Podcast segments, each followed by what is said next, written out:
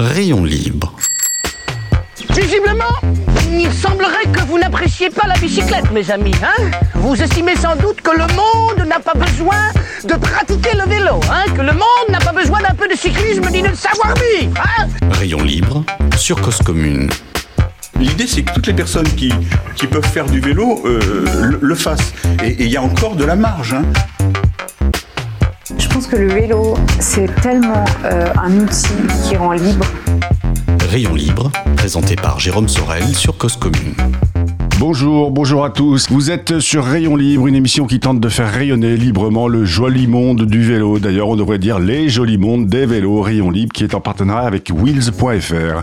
Merci d'être avec nous. Cette émission est diffusée pour la première fois lundi 14 novembre 2022. Non, le 21 novembre, pardon.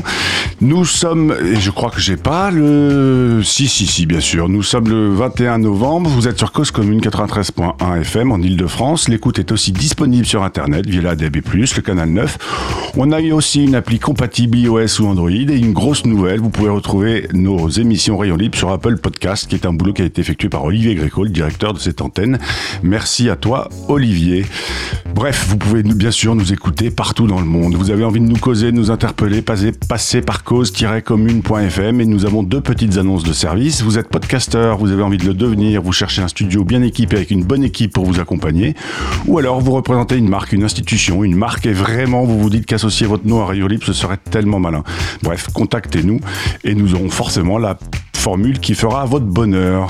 Rayon Libre aujourd'hui, c'est la 182e édition de cette émission, la troisième saison. Beaucoup de représentants ou représentantes d'institutions sont venus à ce micro. Abel recevait pour le numéro 2, le 4 mars 2018, un monsieur qui s'appelle Olivier Schneider, qui est président de la FUB, la Fédération des usagers de la bicyclette.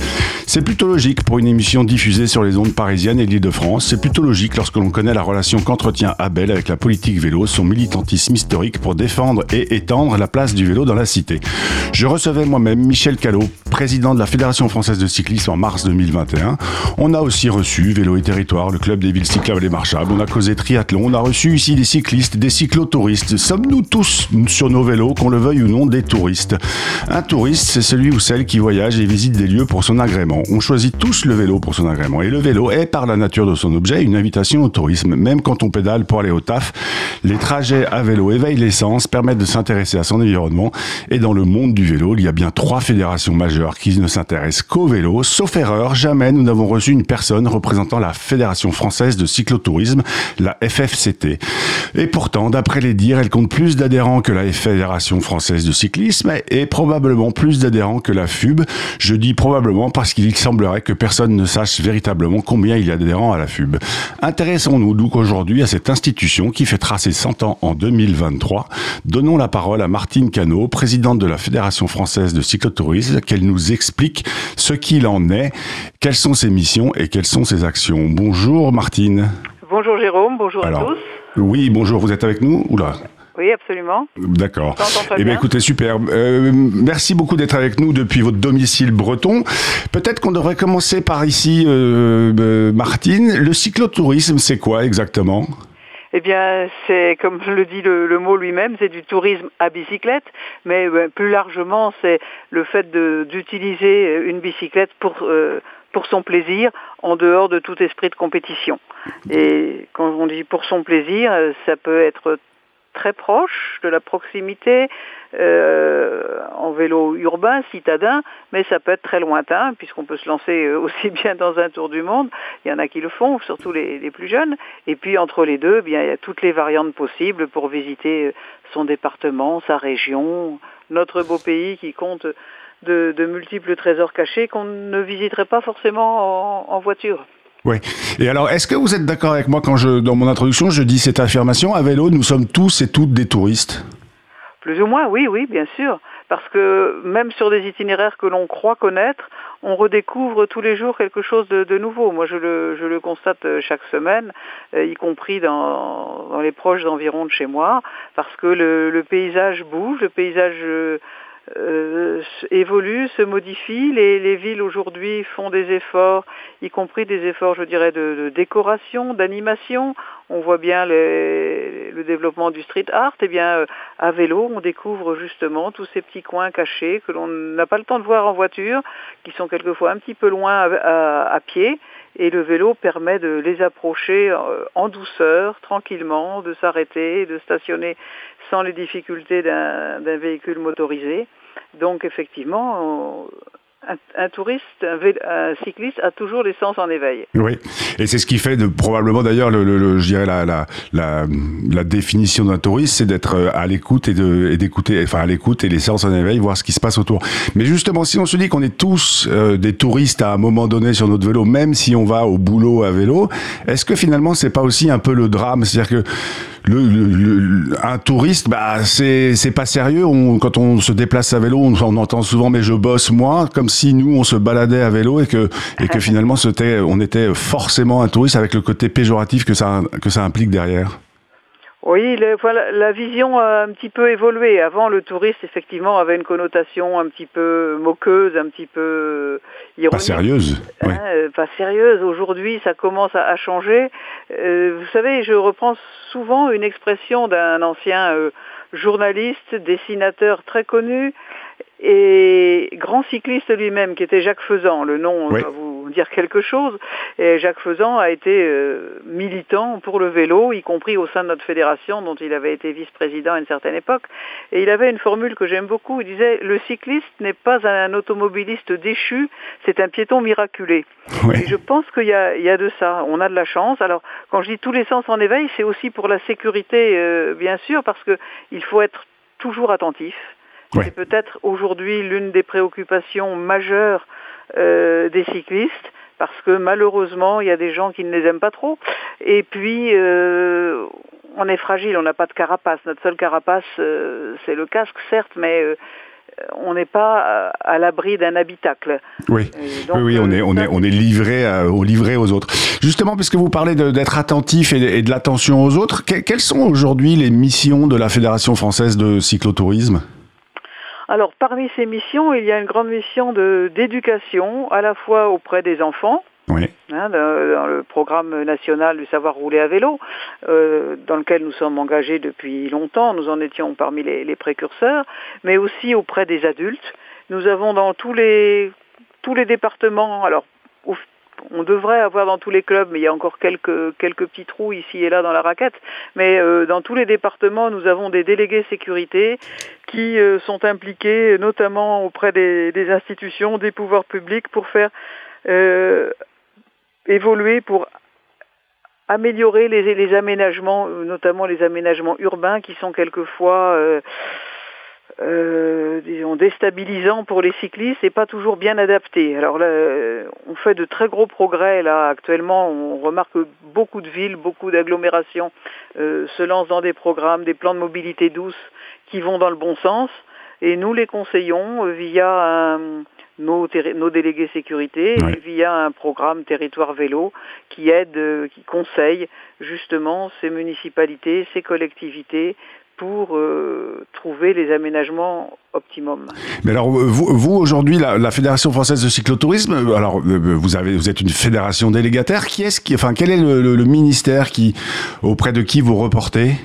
Alors nous travaillons avec plusieurs ministères. Nous sommes délégataires par le du ministère euh, des Sports. Oui. Nous avons euh, également des, euh, des accords, des des conventions, des conventions avec le ministère de l'Éducation. Oui le ministère du Tourisme et également la santé, puisque le vélo contribue, comme vous le savez, au, au bien-être de tous, euh, quel que soit l'âge. Même pour les enfants, c'est très impo important. Ça leur, ça leur apprend l'équilibre. Et puis, vous savez qu'une des préoccupations de santé publique aujourd'hui, c'est quand même d'accentuer la mobilité, notamment chez les jeunes qui ont tendance à être un petit peu trop sédentaires. Et le vélo, c'est un moyen bon marché, de se déplacer euh, de façon agréable et euh, utile pour la santé. Alors, ouais. Alors après, enfin, moi de mon côté, où je, on peut imaginer les auditeurs auditrices quand ils entendent parler de la Fédération française de cyclotourisme, ils pourraient se dire, bah, les interlocuteurs de, des clubs des clubs de la fédération, euh, enfin les interlocuteurs de, de, des mairies et des agglomérations, c'est les offices du tourisme Pas du tout, hein, il n'y a pas que ça. Hein. Ah, il y, a bien sûr aussi des, des, contacts avec les offices du tourisme, mais pas, mais pas uniquement. Disons que nous sommes un petit peu euh, multiservices. Et euh, bien sûr, nous, nous développons aussi le, le, tourisme à vélo. On travaille en lien assez étroit aussi avec euh, la F3V pour la, la création et le développement d'itinéraires euh, protégés. Oui. Et puis, on est un petit peu comme les, vous savez, comme les pèlerins qui vont euh, à Compostelle et qui ont leur, leur crédential et qui euh, suivent tel ou tel itinéraire. Nous, on incite les gens à découvrir toutes nos, régions, les régions françaises, et dans chaque département, on a euh, sélectionné six villes ou villages ou sites naturels euh, à, visiter à vélo, bien sûr, et euh, à recueillir dans chacun de ces sites soit un tampon souvenir, soit une photo souvenir, parce que malheureusement, il y a quelquefois des sites où les, commerces ont tendance à, disparaître, et donc de, connaître ainsi notre territoire en profondeur. Celui qui a visité les, les 90 départements, on va dire 90, pas 95, parce qu'on a fait un, global pour l'île de France qui est un petit peu plus compliqué à cause de la, la circulation intense. Mais euh, tous, ces, départements euh, commencent à connaître son pays bien en profondeur. Et, et, et, après, alors aujourd'hui, vous, enfin, encore une fois, les moyens que vous avez, euh, les moyens que vous avez, quand la fédération française, enfin, le, le, ministère des Sports, il vous donne des subventions. Vous avez, quels sont alors, les moyens oui, que vous avez pour mettre en place votre politique Convention d'objectifs oui. euh, avec le ministère en fonction du, du nombre d'enfants que nous formons, en fonction des actions de tourisme euh, que nous menons avec les territoires. Par exemple, euh, la découverte chaque année d'un euh, d'un département à vélo. Oui. Euh, ça, ça c'est dans le cadre de la semaine fédérale, c'est ça? C'est dans le cadre d'une semaine, oui, effectivement, que nous organisons tous les étés dans un département différent et qui vise à faire découvrir ben, les, les aspects les plus caractéristiques de ce département. Ça peut être des aspects euh, purement géographiques, ça peut être des aspects plus liés à, à l'histoire de notre, de notre pays, ça peut également, euh, et c'est souvent le cas aussi, euh, de découvrir les spécialités gastronomiques ou œnologiques. Ou culturelles. Nous sommes un, un pays euh, bien pourvu en la matière. Ouais. Et, et aujourd'hui, le, le, le, combien, combien vous avez de, de clubs en, en, France? Vous pouvez, vous, vous, 2800. 2800, ouais, donc c'est quand même, vous, vous maillez très très bien le territoire. On maille assez bien le territoire, oui. On a, des, on a quelques zones qui sont moins bien couvertes, mais ce sont des départements où la densité de population est plus faible, donc euh, c'est assez logique. Mais euh, nous sommes représentés dans tous les dans tous les territoires de métropole, en Corse aussi bien entendu, euh, à la Réunion, et euh, on commence aussi à avoir quelques autres clubs dans les territoires dans les départements d'outre-mer. D'accord. Et alors je sais aussi, alors on parlait de la semaine de la semaine fédérale, je sais aussi par exemple que la semaine prochaine il y a le salon des maires, je sais que la fédération y sera présente. Pourquoi est-ce que c'est si important même, pour une fédération comme la vôtre d'être présente au salon des maires? Ben cela, cela nous permet de multiplier les contacts, de retrouver des partenaires, oui. euh, par exemple quelques territoires vélos, des bases VTT. Euh, ça nous permet de, de retrouver euh, ben, des partenaires que vous avez cités comme comme euh, ville et territoire oui. ou la F3V par exemple, oui. les parcs naturels régionaux avec qui nous, nous avons également une convention et des, des relations. Donc c'est et puis c'est aussi une vitrine pour montrer ce que nous ce que nous offrons dans nos associations. D'accord. Alors on va faire euh, la, la, on va faire c'est le moment de l'agenda et puis de la pause musicale, mais on reviendra après parce que j'ai encore plein de questions pour vous, Martine. Donc vous êtes bien sur Rayon Libre. Vous écoutez aujourd'hui Martine Cano, qui est présidente de la Fédération française de cyclotourisme.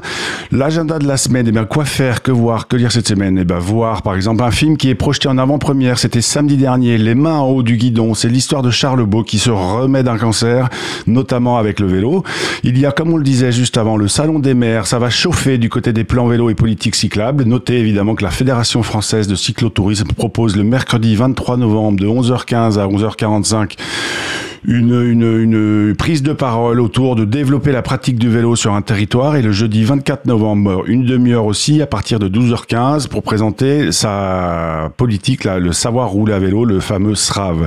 Et puis aussi, ce que je vous propose, auditeurs, auditrices, c'est d'écouter sur cette antenne 93.1 FM ou sur podcast une émission qui s'appelle Vivons Sport, euh, Vivons Sport, pardon, qui est présentée par Karine Bloch et qui propose une émission sur le sport et l'éco-responsabilité.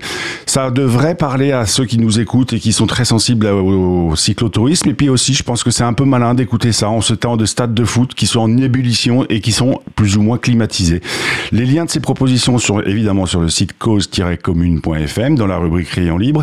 Et puis on revient dans quelques instants. On va s'écouter un morceau extrait de la compilation Saison. Le titre s'appelle Please Don't Go. Vous êtes sur Cause Commune. C'est Rayon Libre et tout va bien. On se retrouve tout de suite. Cause Commune à Paris, 93 ans en FM et sur le bloc 9A du DAB+.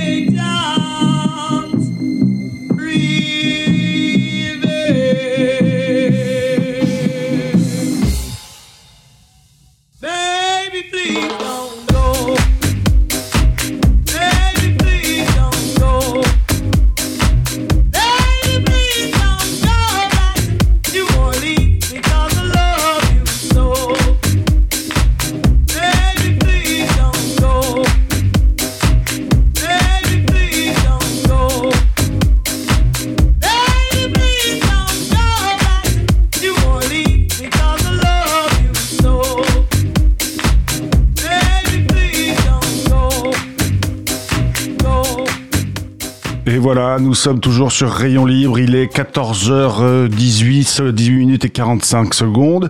Nous, vous êtes sur Cause Commune, 93.fm ou peut-être même que vous nous écoutez sur Internet. C'est le moment d'aborder la deuxième partie de Rayon Libre avec Martine Cano, qui est la présidente de la Fédération française de cyclotourisme. Martine, juste avant de faire la pause agenda et de parler de, de, la pause agenda et d'écouter cette émission, vous, au fait, vous nous parliez de VTT. Alors, quand on parle dans l'imaginaire de, pratiquants du vélo, quand on parle de cyclotourisme, on imagine quelqu'un sur une randonneuse avec des sacoches, etc. Vous, vos pratiquants et vos licenciés, ils ne sont pas que sur des randonneuses, hein, c'est bien ça? Il y a toutes les formes de vélo, y compris le, VTT qui permet les sorties euh, en, en sous-bois euh, sur sur des chemins euh, plus ou moins euh, praticable parfois, mais euh, qui permet d'aller, euh, en dehors des routes. Et puis il y a aussi euh, de plus en plus un attrait pour le gravel, Oui. qui est une sorte d'intermédiaire entre le entre le vélo et le VTT, dirons-nous. Et alors, pareil, une sorte de. Quand on parle de gravel, on peut. Est-ce que pour vous, le cyclotourisme et le bikepacking, c'est la même chose ou pas? Oui, ce sont des formes simplement un petit peu cousines, on va dire. Oui. L'essentiel étant d'y trouver bien sûr du plaisir et de, et de découvrir. Après, selon le temps dont on dispose, euh, on va partir euh, une journée, euh, un week-end, une semaine, un mois, tout dépend de, de ce qu'on peut faire. Et puis certains euh, vont opter pour ce qu'on appelle le bikepacking, euh, c'est-à-dire un, un équipement, je dirais, minimal, et puis Oui. d'autres vont vouloir un petit peu plus de confort. Ça peut dépendre bien sûr des, des goûts personnels, euh, du temps disponible et puis aussi du budget dont on dispose, qui n'est pas forcément le même, euh, selon on va trimballer euh, une tente ou simplement un, Un un sac, bivi. un, un sac de, de, de bivouac, Ou alors aller dans un gîte. Oui, oui, bien sûr.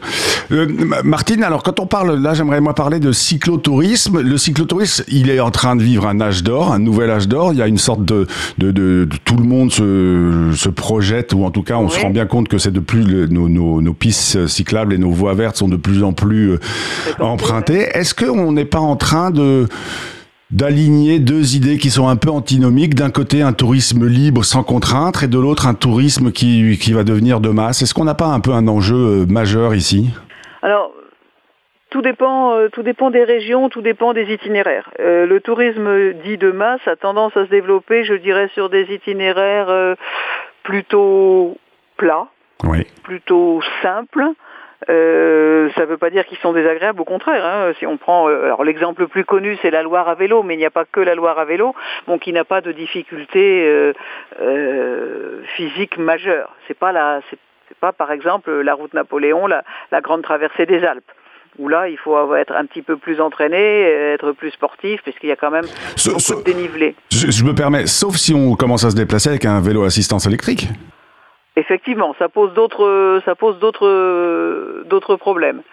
Euh, je, je termine avec Oui. l'opposition tourisme, tourisme de masse ou pas. Euh, il y a les grands itinéraires, mais il y a aussi, nous avons la, chance en France d'avoir un réseau de petites routes secondaires extrêmement développé qui euh, offre euh, un, un terrain de jeu, je dirais pas infini, mais extrêmement, extrêmement large. Mm. Euh, L'opposition euh, entre masse et, et tranquillité, elle peut se faire aussi dans le, euh, dans le fait que il y a des gens qui passent par un par un tour opérateur, par une association qui va emprunter ces grands itinéraires. Ils ont un avantage, c'est que il y a des, des hébergements, des équipements, euh, je dirais à espace régulier et on est on n'est pas livré à soi-même. Mais euh, c'est un petit peu comme le l'opposition entre le voyage organisé et le voyage seul. Alors pour, pour moi, enfin, honnêtement, dans mon esprit, il n'y a, pas- a forcément d'opposition. hein. C'est plutôt une sorte de quadrature du cercle. Du, Oui, du- oui, oui. Euh, disons que euh, dans, dans ces cas-là, on a, on a moins d'autonomie. On- Il y a des gens qui cherchent effectivement le, le clé en main. Nous, on prône surtout, alors essentiellement en France, mais euh, y compris plus loin, on prône plus, je dirais, l'autonomie. Hein, et l'autonomie qui permet de, sortir un petit peu de, ces sentiers battus. Mais euh, c'est aussi là une question de, choix personnel et puis de, une question de budget. C'est évident que celui qui va euh, opter pour un séjour clé en main va avoir un budget beaucoup plus conséquent que celui qui va euh, être parfaitement autonome. Après, nous avons dans nos départements, puisque nous avons une structure avec des représentations dans chaque département, chaque région, nous avons beaucoup de, de départements qui proposent de découvrir leur, euh, leur secteur par des petites routes qu'ils ont eux-mêmes sélectionnées, des parcours concoctés avec, avec soin, avec amour, et qui euh, permettent à des petits groupes euh, d'éviter donc ces, ces grandes concentrations de masse. Oui. Il en faut, je dirais, un petit peu pour, pour tous les goûts. Oui, oui, bien sûr. Et, et, et, justement, ces itinéraires, on peut les trouver où? On peut les trouver sur le site de la Fédération française de cyclotourisme. Comment on fait, moi qui, par exemple, si je suis pas licencié, quelqu'un qui est pas licencié, est-ce qu'il y a une, il y a une base de données d'itinéraires qui existe sur lesquelles on peut les piocher alors, sur? elle, est, elle est actuellement en, en travaux, mais euh, elle va bientôt être euh, à nouveau disponible. En fin de saison, vous savez, en fin d'année, on a toujours des, des remises à jour. Ouais. Ça s'appelle Vélo en France en un seul mot, véloenfrance.fr. C'est accessible et dedans, vous pouvez trouver de très nombreux circuits. Il y en a plus de plus de 3000, 3, 3776 exactement, un petit peu dans toute la France. Là, je, je suis devant actuellement. Et vous pouvez trouver dans, dans, tout le territoire un grand nombre de circuits. Alors certains sont indiqués en détail, vous pouvez récupérer une trace GPS. D'autres, on vous donne le lien et les coordonnées du correspondant local qui pourra euh, vous conseiller euh, sur la, meilleure période, les meilleures façons d'aborder la, la, région, etc. D'accord. Alors ce que je disais aussi en introduction, là, de, en introduction de cette émission, l'année prochaine, vous fêtez les 100 ans de la fédération. Oui. Alors nous allons souffler les bougies euh, en décembre 2023, puisque l'acte fondateur a été signé le 8 décembre 1923, et donc euh, de fin, de, fin 2023 à, et durant l'année 2024, on va célébrer le, le centenaire de la fédération. Yeah. C'est une vieille dame déjà. C'est une vieille dame. Et l'une des, ça sera ma dernière question. On avait dit qu'on en parlerait un peu, vous, puisque vous me parlez de 2024. Vous avez aussi un programme autour des JO qui est en train de se mettre en place? Oui, alors tous les quatre ans depuis 2012, on, euh, on a incité euh, euh, essentiellement les femmes à se lancer elles, elles aussi dans l'aventure parce que il faut reconnaître que majoritairement aujourd'hui on a on a des hommes sur le sur les vélos même si les, les femmes commencent à, à y venir de plus en plus et c'est heureux. Et donc en 2012 le, le but c'était de partir de toutes les régions de France et de se retrouver à Paris. Oui. en 2016 on l'a fait à, à Strasbourg en 2020 on l'a reporté à 2021 pour les raisons que vous pouvez imaginer. Oui. Euh, on s'est retrouvé à Toulouse et donc euh, puisqu'il y a des JO en France là, en 2024, il nous semblait euh, naturel de retourner à Paris en 2024.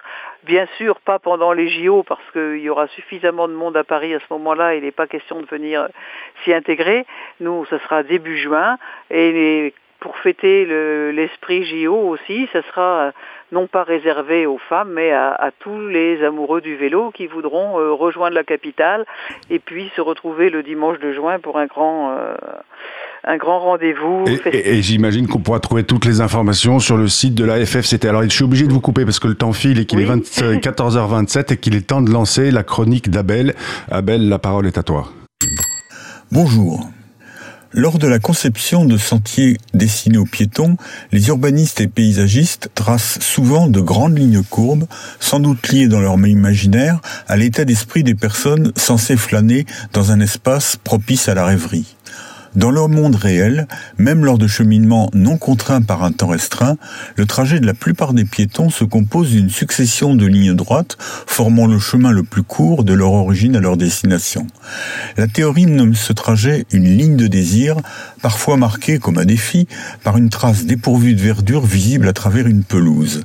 La réaction des autorités peut être de reconnaître ce désir et par exemple de revêtir le cheminement ainsi tracé, mais elle est parfois au contraire de chercher à l'empêcher et ou à l'interdire en posant par exemple une barrière ou divers obstacles à l'endroit où le cheminement réel s'écarte du cheminement officiel programmé. Mais cette réaction est souvent contournée par l'obstination calme de la pratique des usagers de ces espaces. On observe le même phénomène pour les cyclistes, mais plutôt dans l'autre sens. On leur prévoit souvent des cheminements rectilignes, reliés les uns aux autres par des angles, souvent à 45 degrés, parfois même à 90 degrés.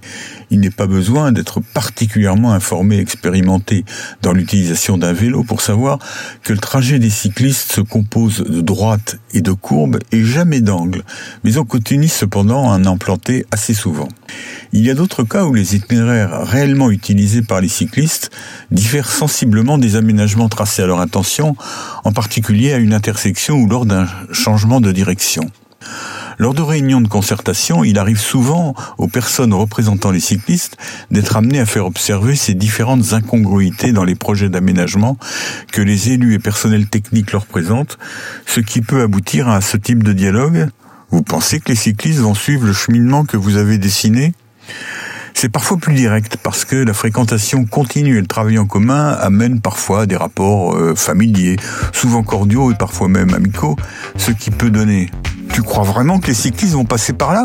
Toi-même, si tu y passes, je suis sûr que tu prendras plutôt par ici.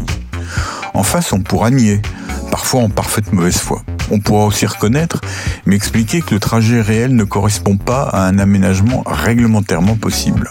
On mettra peut-être aussi en avant des sujets de responsabilité pénale des élus. C'est pour ces raisons que vous pouvez trouver à certains endroits des aménagements pratiquement inutilisés avec juste à côté un passage non officiel utilisé par la presque totalité des cyclistes. Heureusement, les réglementations changent, ce qui petit à petit rapproche les itinéraires théoriques des itinéraires réels. En attendant, si vous vous trouvez à un de ces endroits, redoublez d'ascension. À lundi prochain, même heure, même antenne. Et voilà, c'est l'heure de tout de suite rendre l'antenne. Restez avec nous. Ainsi va la ville qui reçoit Antoine Sander, président de l'association des promeneurs de la Petite Ceinture, des touristes aussi peut-être. Vous le saurez en écoutant l'émission à la semaine prochaine et merci à Martine Cano d'être venue nous rendre visite. Rayon libre